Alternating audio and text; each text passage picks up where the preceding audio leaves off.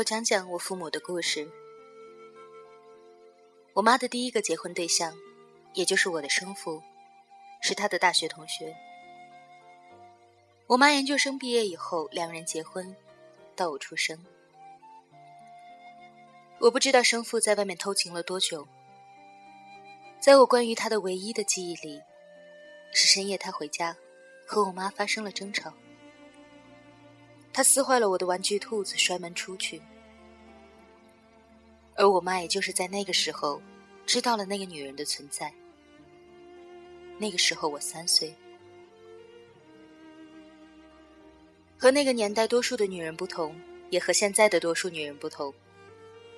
我妈在非常快的时间里完成了离婚和抚养权的争夺，抛弃了在长春某大学的讲师工作。也离开了祖祖辈辈生活的东北，带着我和仅有的两千块钱来到了上海，在远郊的一所初中当起了化学老师。如果故事到这里截止，那我也只能跟你们讲述一个离异女人的生活。可是我妈碰到了我爸，我爸那个时候刚从新加坡回来。有着上海人的傲气和那个年代留学工作归来的意气风发。据说他俩一见钟情，可惜他们总是背着我谈恋爱，顶多一起带我逛逛超市、出去玩。在我的记忆里，他们俩从相识到结婚，可能也就是半年到一年的时间。我爸给了我妈一个我所知道的最宏大的婚礼。那年，他们订了奥利安娜号游轮，在甲板上放起了烟花。直到十七年后的今天，家人和亲戚说起来仍然是津津乐道。我妈也曾经打趣道：“说我爸求婚的时候跟他说，我没钱，银行卡里就两万，但我准备全拿来给你办婚礼。”我妈说：“哦。”那好呀。婚礼之后，我爸的银行卡上真的就只剩两块钱了。学校给了需要办厂里的房间、公厕和公共的厨房。我爸在墙上糊上纸，用头半年在上海的工资给家里买了空调和打录子母电话机。那个时候是一九九九年。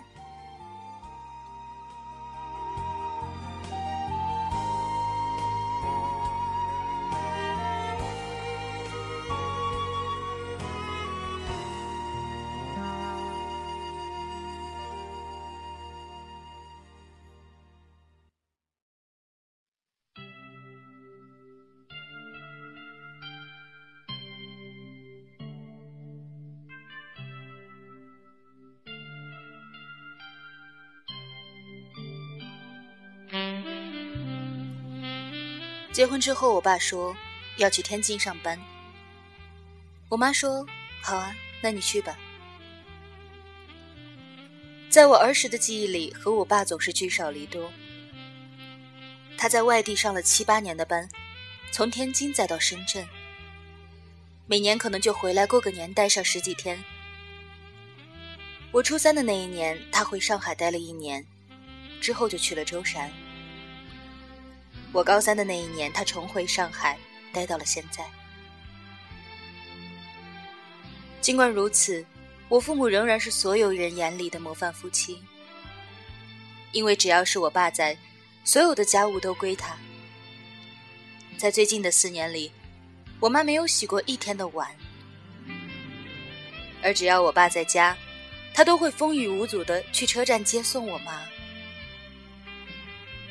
每天晚上吃完饭，他都会打热水给我妈泡脚，然后他去洗碗，等洗好了再来给我妈擦脚。他买一双三百块钱的鞋会心疼半天，可是他给我妈买衣服却从来不愿意低于五百。而几千块钱的真丝睡衣，他买起来是眼睛都不眨一下。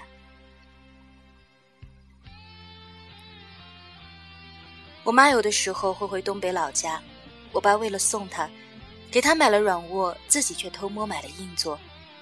等第二天火车上睡醒了，再告诉她。把她送到老家之后，我爸再自己坐回来。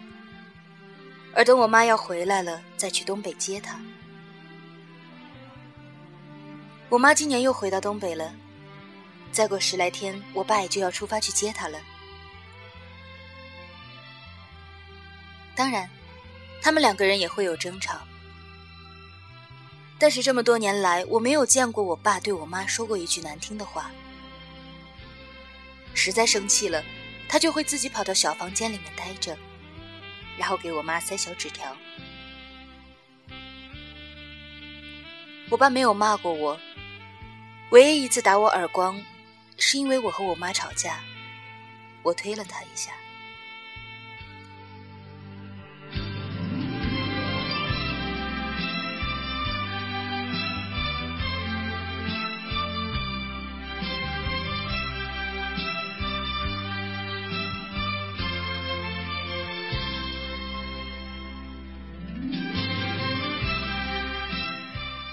我不知道大家如何看待我父母的婚姻，我也不知道我妈妈会如何看待她的第二次婚姻。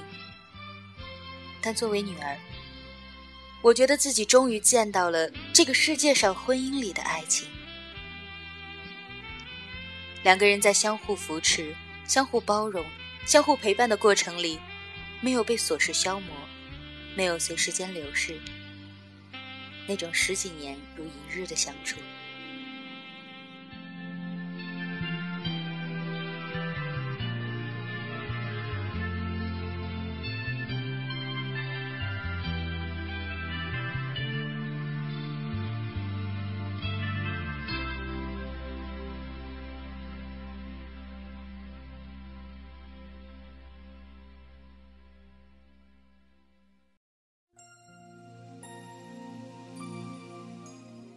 我曾经问过我妈，担不担心我结婚晚或者是嫁不出去？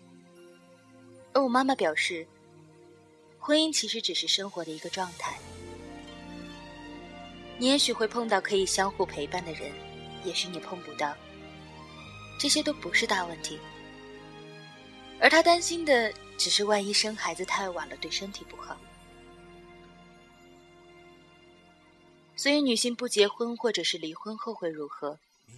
其实我也有一种浓浓的无助感。每个人的命运如何，只和你这个人有关系，而你的婚姻状态由你自己决定。如果你是因为高不成低不就而没有结婚过日子，那么我希望你能明白一点：日子过得惨淡，不是因为没有婚姻，而是你自己的心态。我妈是八九年正经的省重点大学硕士，却是一个二婚带着孩子的外地人；而我爸是出国回来的上海人，九九年月入上万，却比我妈小三岁，疯疯癫癫的大专学历。两个人，尤其是我爸爸，都有着高不成低不就的理由，但他们却仍然幸福快乐的生活到现在。当然了，如果双方性格不合，没有结婚其实反而是好的，因为即使结婚了，这种不般配的性格仍然不会过得很好。而如果你是因为结婚了却遇人不淑过的惨淡，那么我想说抱歉，生活会不如意。当你碰上了不对的人、不合适的人，却没有反抗的能力。我的生父出身于官宦世家，而我的母亲出身贫寒。念大学前，他几乎没有吃过白米饭。然而，他在面对失婚姻的失败时，仍然能有壮士断腕的心，毅然决然地带着我来到了上海。一击即中的人实在是太少了，生命中难免会有很多的不如意和失败。而如果你不曾努力改善，或者是无力扭转后没有壮士断腕的决心离开，只能够选择默默的承受，那样的话，即使没有婚姻，你也会被其他的不如意所打倒的。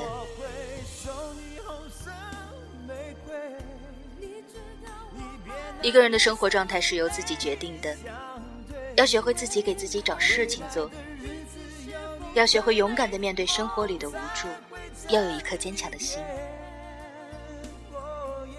总而言之，这么多年来，我的母亲一直向我灌输一点，那就是生活的不如意和婚姻无关，和他人无关，只关乎于自己。你最珍贵，你最珍贵。我玫瑰，